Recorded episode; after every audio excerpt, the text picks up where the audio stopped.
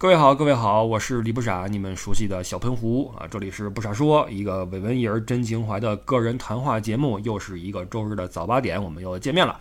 呃，今儿来说什么呢？最近的热点实际上不少，最近的一个啊，就是前两天就是 H&M 掀起的一个作死风波啊，再往前又有这个。吐槽大会被禁播的风波等等，但是呢，咱们毕竟咱们是一个旅游板块的呃主播，我们挑旅游这块来聊啊。我们今天来说说三星堆这个事儿。呃，三星堆这个热度啊，要不是 H and M 出事儿的话，我估计到今天还在被人所讨论。呃，据说自打三星堆新出土了文物之后呢，游览人数暴涨了十二倍啊，连周边酒店都给带火了啊，现在全都往过去那儿涌。呃，这就告诉你为什么现在人人都想当网红啊！因为不论你是人还是什么物，只要你红了，那就什么都好说了。我估摸着这两天金沙博物馆馆长有点坐不住了，那手里的小铲儿可能 要要继续开挖了啊！再不挖的话，有点干不过三星堆了。然后正好是什么呢？在上上周啊，在三星堆这个事儿。呃，火了之前，我正好是去了趟金沙，而且在前年吧，我跟咱们的群主艾迪呀也结伴同行啊，去过三星堆这个博物馆，所以这两个神迹呀都算看过。所以呢，这期呢，咱们来说说这个事儿。然后之前我说啊，说这个看博物馆啊，我更爱看跟人有关系的，起码跟咱们的这个生活呀接近一点。那三星堆跟金沙呀，它是文明的遗址嘛，跟文明有关系。虽然说文明是人创造的，但是你看一个几千年前的文明的遗址，那你是不可能看到什么爱恨情仇啊、八卦绯闻的，这这都没有。所以我不知道大家看这种年代极其久远的这种出土文物是什么样一种感觉啊？因为大家脑子里都有这么一个画面，就是你去一个博物馆，然后在某一层啊有这么一个空间，那给你弄几个假人儿啊，假人的这个都穿着这个虎皮裙儿啊。完了，街上扛只死鹿，旁边什么有什么小河，男人在什么打猎，女人在什么做饭，就是这么一告诉你说这块以前是有这个什么石器时代的遗址，这些东西咱们都见过，你去哪儿几乎都能看到很多类似于这样的一些东西，旁边给你摆点什么陶罐什么的，告诉你这块的什么什么文明是从什么时候开始的。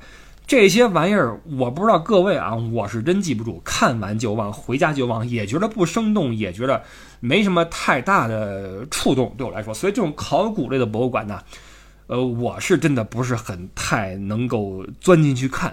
呃，好在这个三星堆跟金沙遗址博物馆啊，它出土的文物是太不一样了。这也是为什么三星堆给人一种很神秘的感觉的原因，就是这些出土的文物实在是这个造型啊。太过于的，呃离奇，就是我们中原一带出土点什么剑呀，什么锄头啊，什么鼎啊，都都是这个。三星堆是什么面具啊，神鸟，完神树啊，造型极其的这个呃怪异，呃跟我们中原文明差得很远，让人过目不忘。所以这个应该也是三星堆这个博物馆一直比较吸引人的一个原因。然后前两天，当我第一时间看到新闻说啊，明天啊，第二天，三星堆什么考古遗址将有重大发现公布，我当时没在意，我还以为这是新闻推送给我的玩意儿，因为你们知道啊，不论你去哪儿，都会有一些大数据分析你的这个动向啊，然后给你推一些当地的东西，比如说你我每次去北京。就是一些北京的新闻告诉我，然后最近跟成都啊，成都什么天府新区如何如何，什么大运会如何如何，就给我推这些东西，它都有一些地域特征，包括什么啊，一个人在成都无依无靠，想找个寄托啊，有兴趣的点我，都是都是这些啊，所以当时我没在意，我以为这是什么这，结果第二天好，铺天盖地啊，什么那个网站的首页，门户网站首页啊，什么电视新闻。包括各种的专题节目，然后这自媒体跟上啊，自媒体什么各种。完了，前两天我看金沙门口那儿已经有一些网红在跳舞了啊，跟那儿跟那儿跳舞。我不知道这跳舞跟这遗址有什么关系啊？这帮网红可可真行，啊，果然是火了。然后我看那火了，那就好好看看吧。因为上次去我也没太记住有什么东西啊，说再学习学习。结果发现呀，这么多跟风的自媒体呀、网红啊什么的哈，文章什么的哈。虽然说数量很多，但是几乎没有谁能跟你好好的聊一下这三星堆。没有，全是什么哎这个玄幻呀、神秘呀。呃，外星人呐，什么全都是这种给你故弄玄虚的玩意儿，所以那就没办法。那我想想，那我自己看吧，我就找出一些东西来，自己来来琢磨琢磨。完了，一看就有一个感慨，就是你也不能全怪人家说不给你好好聊这一三星堆，因为就算是哪怕确实是新出土了文物如何如何，但是它依旧有很多待解之谜，就是。问各位一句啊，就是你们肯定也关注了三星堆的新闻，看了一些这个那个，请问你有什么收获没有？我估计你也没有太记住个什么所以然。包括你说这次新出土的东西跟之前的出土的文物比，有什么新玩意儿没有？还是那些面具啊，还是神树吗？还是象牙，对不对？顶多好像发现了丝绸的这个痕迹吧。其他就其实没有什么太多的突破性的上一个台阶的这种发现，没有说解开更多的谜团，所以其实这次这个火爆啊，在我看来呀，更多的是因为现在这个时候，什么时候呢？我认为有三个原因啊，就是为什么明明没有呃跨台阶的突破性的发现，只是延续着之前出土的文物的一次扩展性的出土啊。就造成这么大热度，我觉得第一啊，第一是我们国家确实比较重视这个文物的这个这个这个保护，因为你你看现在这个国际背景对吧？各国的竞争对吧？这个你要知道国家的实力，包括软实力这一块，什么是软实力？那文明就是其中一项。当年拿破仑为什么打到哪儿都带一支考古队，就是这个原因。所以这个有了新的出土，有了我们跟中华文明相关的遗迹出现，国家肯定会宣传。那第二，四川。以及成都本身就是对旅游极其敏感的这么一个一个一个地区，他太知道怎么把这个旅游跟网红经济这块去靠了啊！尤其这几年成都的宣传，我觉得有点这个虚火上升，满大街都是网红，你知道吗？这是第二个原因。第三就是旅游业确实也憋太久了，现在是刚刚放开，所以这三个原因综合到一块儿去，三星堆一下就爆火了啊！我看这个清明节假期。呃，国人出行第一位，呃，排名第一的就是西南地区，那毫无疑问就是川渝嘛，就是成渝这个一体圈嘛，对吧？那既然都火成这样了，咱也就呃跟着形势走一把啊。这个群里有人也说说不啥，跟我们说说这个吧。那咱们就来说一说，但是我先说一句啊，就是我只能说是把我看到的信息汇总一下，给您讲一下，因为这个三星堆文化，包括金沙遗址什么的，有太多的揣测和推断了，各路高人、专家、学者、大咖都有自己的看法，没有一个定论啊，很多事儿，所以我也不知道该信谁，不该信谁。我就把我觉得哎可信的玩意儿哈，或者有逻辑的玩意儿给你推出来，然后我这儿也没有那些什么神乎其神的玩意儿，也没有那些特别呃诡异的传说啊。我我本来就不是个浪漫的人，好吧？我们就来这么来聊聊三星堆这个事儿。然后我们看这个题目啊，“沉睡数千年，一醒惊天下”，什么意思？这话不是我说的，这话是呃四川出身的国务院原副总理。原国务委员兼国防部长张爱萍将军给三星堆遗址提的一句话，说的是一九八六年啊夏天的一个黄昏呐，说这四川广汉鸭子河畔一座砖厂传来一阵骚动，砖厂的工人这挖土烧砖，结果一铲子下去，发现有东西，就是这么一挖啊，挖出了中国考古界的这个瑰宝，就是三星堆遗址。三星堆什么意思？三星堆是那块地方的地名，为什么这么叫？因为那个地方啊，自古以来一片平地上有三个土包，所以古人啊，古人比较浪漫啊，这文字玩的好，管这地儿叫三星半月。三星半月的话，就是三星堆嘛，就这么一个名儿。那这一铲子下去之后，考古学家一来，发现这三个土堆不是一般的土堆，是古城墙，而这城墙的周围啊，就是一个。此前从未发现的文明，就此就展现在了世人面前。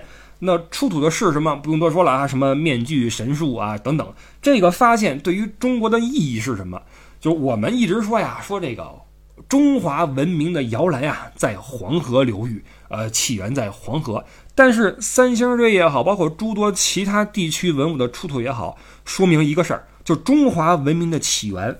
不应该是一个地方或地区，而是如同繁星点点散落在中华大地上，而三星堆就是这繁星当中最璀璨的一颗之一啊！那么原本蜀这个地方啊，我们说这个蜀国啊，四川蜀地啊，蜀这个地方在三星堆出土之前，它的记载只是从战国开始，再往前没有了。但是三星堆的出土，把蜀地的文明往前推了大约一千五百年。呃，首先要说一个要点啊，三星堆遗址，包括三星堆文明，很多人会觉得是代表一个时间点的一个文明的留存，但其实不是，它是一个长时间的一个时间段的文文化和文明的积累。呃，大约啊是从公元前三千年到公元前一千年这两千年之间。蜀地的文明在这儿有所保留，所以三星堆出土的其实是不同时代的文物。而这个三星堆到今天为止，官方说法啊，一共才挖了千分之二，还有大量的东西没有去去挖出来。但是就这千分之二，已经给我们提出了很多问题。比如说，为什么一九八六年那砖厂啊，挖完之后那一波之后就停工了？是不是挖出了什么不该挖的玩意儿？而出土的这个世界上最大的青铜面具，为什么眼睛是凸出来的，耳朵那么大？是不是跟外星人有关系？包括这个出土的这个圆的那个类似于方向盘的是什么玩意儿？这是不是车轮？而说这个黄金面具，这个啊这么这么薄，这种工艺只在古埃及见过。那三星堆文化跟古埃及有什么关系？完了，这儿又出土了这个印度洋的那个贝壳，四千八百多个，跟印度那边什么关系？是不是中华文明起源于印度？完了，又出了神杖。这中华文化里边，这个显示尊贵的、权贵的是靠鼎，是吧？但是北非跟西亚那边靠的是这个神杖，就是我们的文化里面，你要说靠神杖、靠这个棍儿来体现地位的，除了洪七公之外，应该没有其他人了啊，都是靠鼎。那你看这个棍儿是怎么回事？是不是跟北非跟西亚有关系？完了，你再看世界最高的那个青铜人像，那你们都知道哈，那那个手。手在胸前，那个手心是空的，握的是什么？怎么回事？你看这些问题往这一抛啊，我这还比较仗义，没给你扯些更玄乎的信息。但凡给你扯点更玄乎的，给你往边上一引，基本上你就懵了，你就会觉得这玩意儿好像有点有点奇怪，是不是有什么呃这个未解之谜，或者说不能向世人公开的秘密？其实不是啊，其实这个根据推测和研究，呃，我们之前说的这些问题啊，基本都有答案。这八六年挖完了之后没挖呢，这个纯粹是因为咱们的技术还不到位啊。说这个不着急哈，已经沉睡数千年了，就就不着急，一觉醒来慢慢等。现在这个实力差不多了，可以继续再挖。完了，那个大的青铜面具，眼睛是凸出来的，耳朵那么大，说这应该是原始人的一种对呃人的力量的扩张的向往，就是这个石器时代嘛。你最重要的是什么？是保命。怎么保命？第一，对抗外敌；第二，发现猎物。发现猎物靠的是眼睛，抵抗外敌啊，这个这个接收信息靠的是耳朵。所以，这个长长的眼珠子、大大的耳朵是古人对生存的一种呃需要。完了，那个方向盘啊，所谓方向盘，实际上是跟应该跟阳光、太阳崇拜有关系。然后，这面具为什么这么薄？这个这个工艺这个东西啊，它未必是一定是一脉相承，啊？那。古埃及有这个工艺，未必我们这儿就不能也琢磨出这种工艺来。这个也没有太紧密的联系，就是说这一定是从埃及过来的。呃，包括这个海贝呀、象牙呀，都是一些贸易的结果，说明三星堆跟外部是有有频繁的贸易的接触。所以你其实很多问题，只要你严肃的想想，都有答案啊。包括这个说这个，你看这个面具，每个都这么奇怪，是不是外星人？不奇怪，朋友们，真的不奇怪。其实这个人的长相是有很多种的。我直接跟你说啊，我在微博上写了，就是大约前年还是大前年，我接待一个夏令营团队去德国，呃，一个学校嘛，其中一个学生长得就特别像这个面具的这个人。我我不好上来就说，我说，哎，你你怎么跟这面具不合适、不礼貌，对吧？几天之后，大家处得很开心，玩得很愉快，我找了个机会，我。我拉过来这个学生，一个男孩儿，我说：“这个小伙儿，我有件事儿憋了好几天，想跟你说一下。”他说：“那个李老师，我知道你想说什么，你是不是想说我像那个面具啊？”我说：“你怎么知道的？”他说：“这个没什么好说的啊，看你这个样子就知道你想跟我说这事儿，因为这个事儿已经无数人跟我说过了。就是他跟那面具是有多像啊！真的，那个眼睛的形状，包括那个脸型啊，方方的脸型，特别的像。我这不是在嘲笑他啊，他一点都不丑，也也不寒碜，而且是挺可爱、挺聪明一个孩子。我只是想说，这种艺术的东西呀，本身就是源于生活，然后艺术又是高于生活，它有可能会有一些加工和创造。所以，你你你假设这孩子他以前是一个上古时期的部落的首领。那底下的人照他的那个脸型去做面具的话，那就是那个样子，跟跟什么外星人没什么关系啊！这个其实别想那么玄乎。所以这些问题，我们抛弃那些不切实际的幻想之后呀，呃，这个就对我们严肃的去了解一下这个这个文明啊，有很多的帮助。但是这个反过来说，你一旦一严肃呀，热度就没了啊！所以这就是为什么你在自媒体上，包括什么啊，好多这种这种给你渲染这些玩意儿的东西啊，这就。我不提了，呃，我们正经说啊，说这个古蜀文明啊，我们往前推的话，实际上三星堆不是最早的一个文化的存在，最早还有一个叫宝墩文化的东西，之后是三星堆文化，再往后是金沙文化。之前我们说了，说我们通常觉得中原地带是我们文明的正统，比如说《后汉书》。《后汉书》里边有一个西南夷列传啊，管这个西南的这个穷人，就穷不是那个贫富的穷啊，穷就是穷来的穷，穷人滇人夜郎，就滇人跟夜郎都是云南那边的，就是这个川，就就现在的四川、云南这地方的人都叫蛮夷啊，西南夷列传都是这边的人。完，唐朝李白也有诗嘛，说这个蜀道之难，难于上青天，蚕丛及鱼凫，开国何茫然。尔来四万八千岁，不与秦塞通人烟。蚕丛跟渔夫一会儿我们会说啊，说这个四万八千年来的这个这个一个一个，当然没这么久啊，一夸张，四万八千年来都不与秦塞这边通什么人烟，就是觉得那边就是荒荒郊野岭，人迹罕至，然后那都是野人啊，不可能有什么文明起源。但是这些文物呢，一出土就揭开了古蜀国神秘的面纱，描绘出了呃一个非常生动的、丰富的蜀国的历史。呃，里边有跟羌人有关系，跟夏朝有关系，跟商朝有关系，跟中原有关系。我们会发现，古蜀国实际上是在不同文化的交融和迁徙中，完成了从宝墩再到三星堆再到金沙的这么一个转变，走完了两千多年的时间。那这两千多年是怎么走的？我们就一起来看一看。首先，我们说古蜀啊，古蜀古蜀最古是什么时候？没人知道，祖先是哪儿的人不好说。但是大致认为啊，主要是来自岷山的羌人，以及北方的狄羌人，还有一支南方的濮人，这三波人组成了川人，就古蜀国最早的那波人种。因为三星堆这个面具啊，你看起来一样，你仔细去端详的话，你会发现有两处不同。第一，鼻子不一样，有的是圆鼻头，有的是尖鼻头。第二，后面你看这个面具的那个后面，你会发现不同的面具后边这个头部呀，发型是不一样的。那么这个很明显是两个人种、两个文化的特征。所以基本上可以确定的是，早在三四千年之前。四川已经是一个民族跟人种交融的地方。那关于古蜀的记载呢？古书上是语焉不详的。真正考古学的发现的古蜀的第一缕阳光啊，来自宝墩文化。这是在一九九五年，考古学家陆续发现了一些遗址啊，什么都江堰芒城遗址、大邑的高山镇遗址、呃新津宝墩遗址、温江的渔夫城遗址等等，包括郫县这些遗址都隶属于宝墩文化。那根据研究呢，宝墩人以狩猎为主，这个文化距今天大约是两千五百年到一千七百年之间这个样子。那在此之再往前就没有什么其他的遗迹出现了。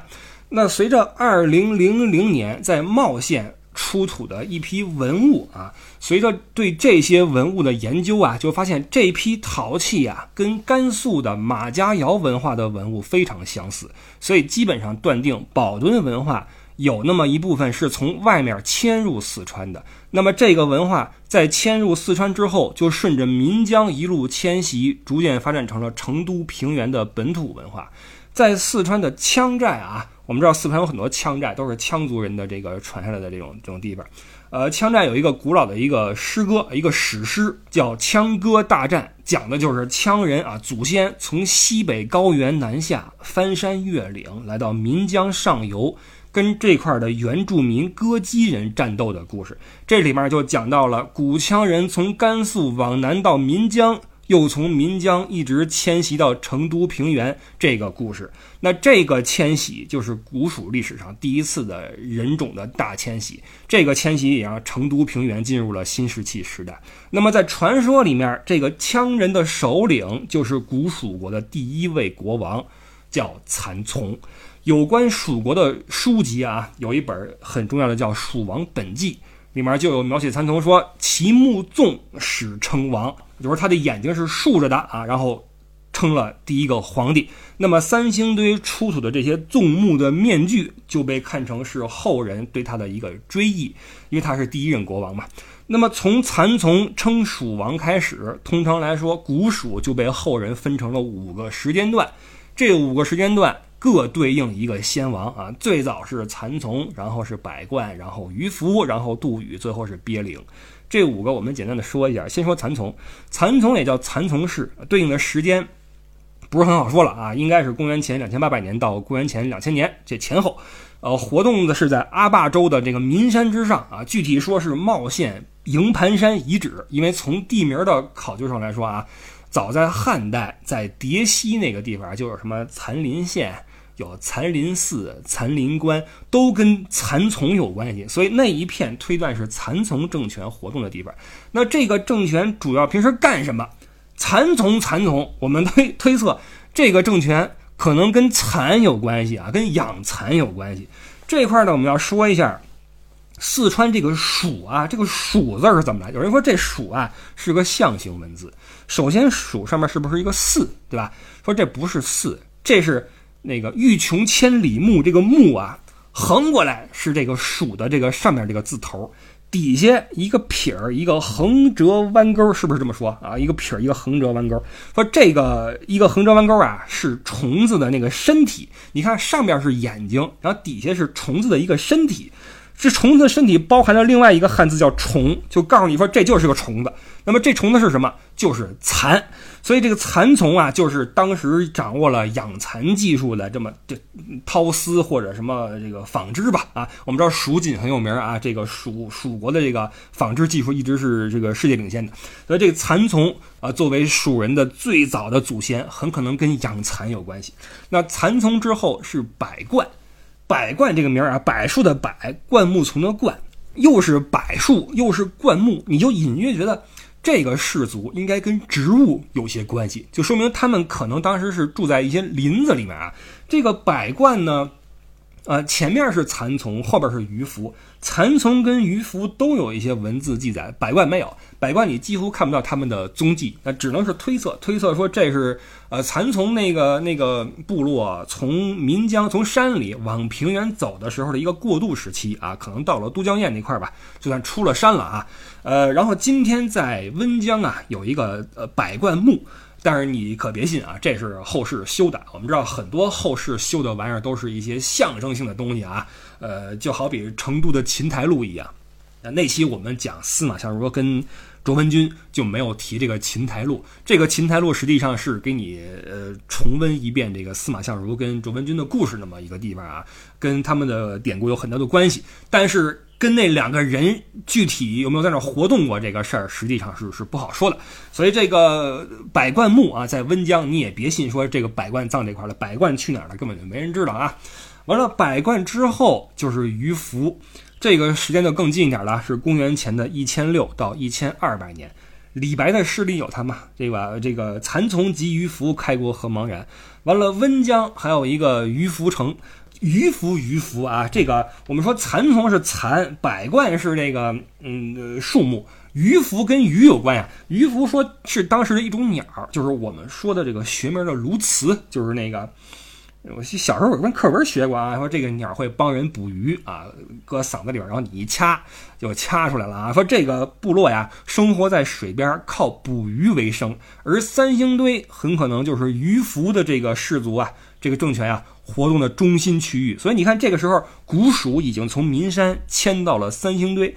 三星堆我们之前说了嘛，它不是一个时间点的文化，它分为四期，有点像那个我们盖盖房子哈。三星堆一期是宝墩文化。对应的是蚕丛和百冠，百贯后期就到鱼凫这块，蜀人。迁徙到了三星堆，所以三星堆的二期和三期是三星堆文化，对应的是鱼凫啊。那四期的话就衔接金沙了，是这么一个故事。那么从宝墩文化到三星堆文化这个转变啊，这个文明的转变是怎么考出来的？是文物的巨变。三星堆出土的一些文物啊，跟河南安阳二里头文化很相似。二里头遗址是夏朝晚期的一个都城啊，年代是比三星堆要早，于是就有了推测，说夏朝的时候可能有一支人群从二里头出发，穿越了湖北，到了成都平原，与本地人融合，成为了三星堆王国里面。占统治地位或者说重要角色的一个氏族，因为夏朝那个时候已经掌握了很高超的青铜冶炼技术，那么这个技术也被他们的迁徙带去了三星堆啊。同时呢，三星堆二七、三七也出了很多鱼鹰头像啊，鱼鹰头首就是那鸬鹚啊，就是这是在鱼凫文化鼎盛时期的一些作品。呃，可能是一种图腾崇拜，或者说生活记录。但是这种叫鱼鹰投手的文物啊，在湖北的西部也有出土，而且湖北的西部跟四川的东部以前也有鱼凫这个地名，只不过叫鱼阜啊，复数的复。那这就要说到一开始我们说说古蜀国由三支人组成啊，有这个本地的羌人，有北方的狄羌人，还有南方的濮人。那北方的狄羌人可能就是从甘肃。来的那一支，而南方的濮人啊，就濮存昕的濮，这个濮人很可能就是沿着长江逆流而上，到了川西平原的，构成鱼凫时期文明的一个人种。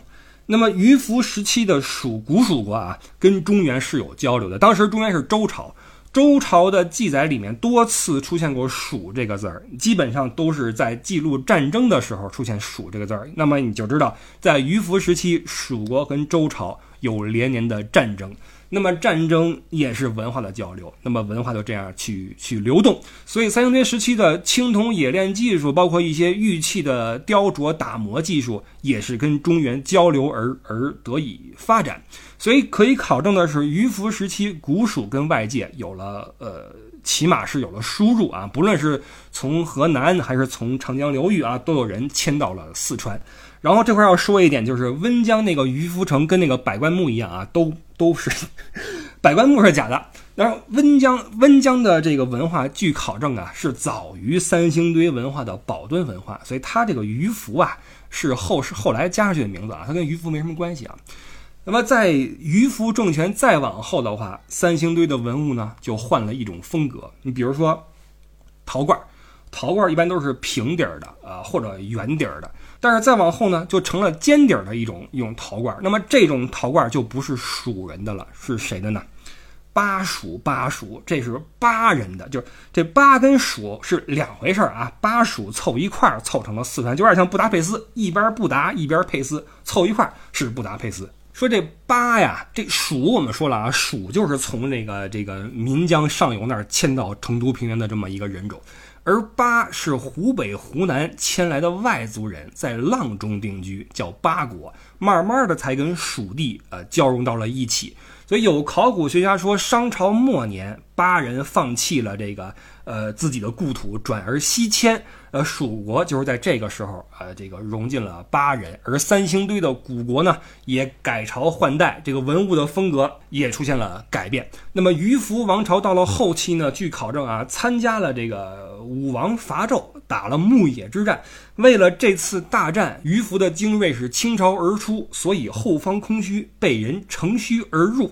谁来了？这个人叫杜宇。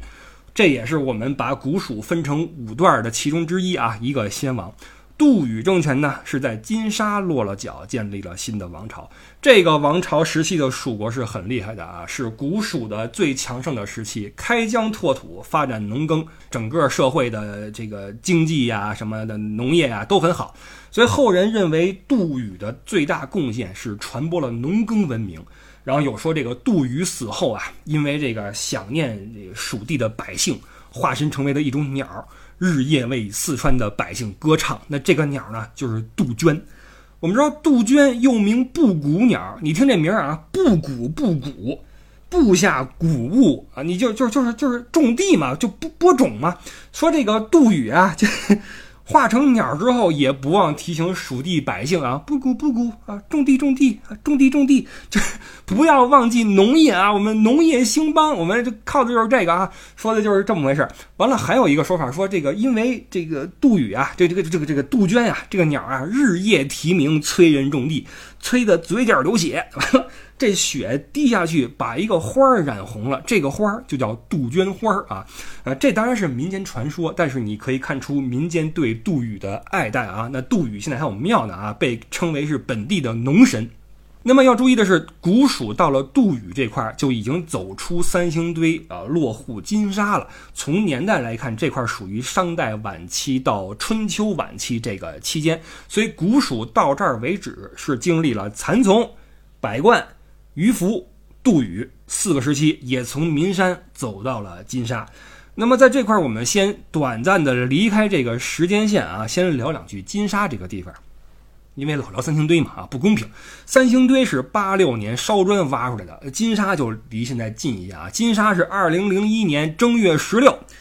那金沙实际上就在成都市的市内啊，就很很容易过去，坐地铁都能到。当时金沙那块是盖楼啊，盖蜀风花园城这么一个一个商品房，一语成谶呢，果然挖出了蜀风。这个民工一挖，挖出了一些白色的碎片，一看是象牙和玉器。完，其中一个民工比较懂啊，立刻去了派出所，呃，这个赶紧封锁，开始考古啊。这开发商傻了啊，就就开不下去了。所以现在今天你去金沙去玩，能够看到当时考古的第一现场，那一个一个的坑啊，还在那块摆着。那如果说青铜树啊、青铜神树跟青铜面具是三星堆的镇馆之宝的话，那么金沙遗址的四号馆啊，珍宝馆。那个太阳神鸟是比起神树跟面具来说是一点都不怂，尽管这个它不是个大玩意儿啊，这就是很你神鸟神鸟，你以为是个鸟？不是，它是一个片儿，哎，就就就是咱们本期的这个这个封面啊，本期的这个配图，它是那个时候的一个金箔打造的工艺品，厚度是零点二毫米，然后图案是四只神鸟围着中间一个太阳，太阳在散发着自己的光芒。这玩意儿你看图，你觉得好像不难，但你想想，这个首先这个厚薄咱们就不说了啊，你怎么打成零点二毫米那么薄不说了，这个圆形你说你怎么等分？你怎么等分这个圆的那个那个太阳中间那个一那个那个那个一个一个角？你怎么把它做出来的？你有没有那些工具什么的什么呃圆规呀什么角尺啊？你你怎么弄出来的哈？你不知道。所以这个玩意儿，因为它的工艺的这种巧夺天工啊，就被列为是中国文化遗产的标志。现在所有的中国文化遗产的标志都是这个金沙遗址出土的太阳神鸟。呃，有个逗事儿是这个凤凰卫视中文台啊，这台长曾经带着一干手下来这个金沙 祭祖，说这个。这太阳神鸟跟我们的台标太像了，这不凤凰吗？哈，就有这么一个事儿。而且在零八年奥运会的时候，呃，有一个中国记忆五千年文明瑰宝展，有这么一个文物展，太阳神鸟是进门之后的第一个与世界观众见面的中国的珍宝啊，这是金沙文明出土的。好，我们接着往后说啊，然后这个古蜀文明啊，古蜀文明有两本很重要的书可以作为参考，一本叫《华阳国志》，一本叫《蜀王本纪》。《华阳国志》的序志里边啊说，荆人就是那个荆，就是那个荆棘的荆，荆人鳖灵死，尸化西上，后为蜀地。《蜀王本纪》说，望帝积百余岁，荆有一人名鳖灵，其尸亡去，尸体的尸，其尸亡去，荆人求之不得，鳖灵尸随江水上至郫，郫县的郫啊，郫县豆瓣。遂活啊，活过来了，与望帝相见。鳖灵治水去后，望帝与其妻通，跟他的妻子私通啊。惭愧，自以德薄不如鳖灵，乃委国受之而去，如尧之善舜。就是说，这个望帝跟这这鳖灵去治水立功之后，望帝不说奖赏人家，跟人家老婆私通。然后一阵惭愧，觉得这个不行，我这德不服人，把这个就像给舜让这个这个地位一样啊，把自己的位子让给了鳖灵。鳖灵继位，号曰开明帝。那么古蜀的开明王朝就从鳖灵这个帝王这块开始了。那么从这块我们可以看到，鳖灵很明显是外来人口，从长江中下游沿着长江，说是飘上来了啊，完了活了，但是这不可能啊。呃，这个这个正规的说法说是这个鳖灵部落呀，为了躲避楚人的追杀，逃亡到了成都平原，确实是长江啊，沿着长江往上游走，到了成都平原，取代了杜宇文明的最后一个国王叫望帝，取代了望帝之后，成为了新一代的君主。那么鳖灵鳖灵嘛，这又鳖啊，就是那个那个中华鳖精那个鳖啊。又憋又灵，那你可想而知水性很好啊。他给这个杜宇王朝后期啊治了水，治水之后因为有功啊称了帝，然后成为了开明王朝的第一代君主。开明王朝往后又传了十二代，最后为秦所灭。这个时候古蜀就彻底的归入了中原文明。所以这个鳖灵的。呃，这个这个不是入侵了，入蜀，给蜀地带来了很多的楚文化的这种这种遗产。所以古蜀国，我们说到这块啊，前前后后你会发现是不同时期的文明的交汇的产物。这个似乎奠定了四川这个地方的文化的基调，就是不停的输入，然后融合，然后创新。就今天我们听到的四川话，吃到的川菜。其实都是蜀地本土文化与外来文化融合之后的产物，这个好像是四川这个地方的一个宿命一样啊。这个我们之后可以慢慢再聊。呃，当然了，这个四川这个古蜀国不只是输入了，也有输出。为什么呢？秦灭蜀之后，蜀王子安阳王跑路了，带着一支队伍辗转往南，到了交趾。交趾是哪儿？越南北部红河三角洲，跟那儿建了一个欧洛国。二零零四年九月份，三星堆来了一支外国的考古队。这个考古队不来自什么欧美、日本，来自越南。越南考古队说：“我们来寻根，为什么呢？越南长情遗址出土的文物啊，跟三星堆有高度相似性，所以越南考古界觉得长情遗址应该是三星堆文化的后人带过去的。”其实一直以来呢，从成都呀南下到云南，再从云南去交趾这条路叫南方丝绸之路。安阳王当初就是从这条路跑过去的。那么从这条路来回头看，为什么三星堆和金沙有大量的象牙、有海贝，那就有迹可循了吗？南方有大象吗？然后海边有海贝吗？贸易传来的。那拿什么去贸易呢？丝绸嘛，对吧？所以这个不论是古蜀国也好，还是四川这个这个整个的历史也好，好玩的地方就在于它有不停的输入和输出。但是我们今天说不了这么多呃大的玩意儿啊，我们只能把三星堆。包括三星堆文化往前的宝墩文化和往后的金沙文化凑一块儿，给你说说古蜀的五个帝王都是怎么回事。多了也也说不了太多啊。这个包括今天所聊的传说也好，数据也好，都是我看来的啊。我我我我觉得应该靠谱的，给你们讲了一讲。那更多的哈，更多的四川的历史，比如说，呃，蜀并入中原之后怎么样了？然后这个明清时候怎么样啊？完了，抗日时候怎么样啊？这个我们之后可以结合着四川的历史，包括一些东西，可以慢慢来说啊。反正我们在成都的时间还长，可以慢慢走，慢慢看啊。然后这个这个差不多是本期节目的内容。最后我再说一下去三星堆跟金沙博物馆的一些具体的情况啊。这个也没太多。三星堆是在广汉啊，从成都出发，你开车一小时，差不多可以到。呃，门票我记得是七十二块钱，就就还挺实惠的。为什么说实惠？因为在我心中，三星堆文化这个出土的文物啊，比金沙这块的应该是更，嗯，你不说精致，但是起码规模上好像更大一些。但是金沙居然门票是七十。让我觉得有点狠，但是金沙是在室内啊。你在成都的话，你随时可以去金沙遗址去看一看，花七十块钱进去看一看。然后三星堆遗址跟金沙遗址的这个这个博物馆啊，都是那种大的那么一个性质，就是怎么说呢？进去之后，它不是说一个楼，而是一些这个草地。然后那个大的一些可以走的步行的区域，然后从这个馆走去那个馆，然后看看这儿看看那儿啊。比如说金沙是进去之后，先是那个考古的那个遗址，好多坑，告诉你考古的一些基本原理。然后之后有些珍宝馆呀、陈列馆啊什么的，做的其实还可以。然后三星堆那个，因为时间久了，我有点忘了啊。那个加上是跟群主去的，你这儿。呃，俩人光光跟那说笑了，也没怎么着啊。看了看神树，看了看面具，就出来了，也没记太多。但是怎么说呢？还是像片头所说，就如果你对这些考古的玩意儿啊没有很大兴趣的话，那其实你两者去一就够了。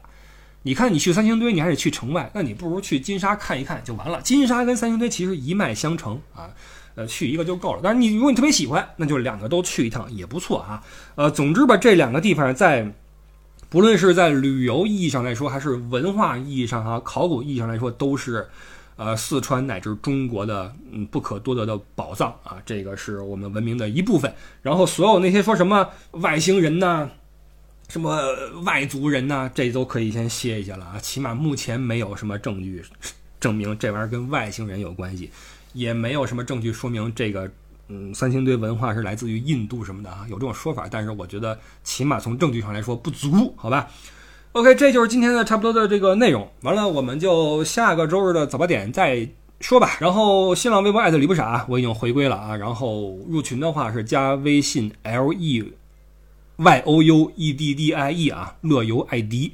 哎，我们都忘了乐游这个事儿了啊。乐游本来是我们一直是往欧洲去去做一些听友团，现在这个也不行啊。现在欧洲那边还水深火热呢。完了，有人说国内旅游你搞一搞呀？国内旅游我我没那么擅长啊，而且国内大家自己玩就行了。其实啊，我们到时候再说吧。那就感谢您的收听，然后按照国际惯例，祝您下周生活愉快，工作顺心啊！上班有鱼摸，回家有肉吃，晚上有酒喝啊！然后这个梦中有这个黄金屋啊，有颜如玉。好吧，我们就下周再见，拜拜。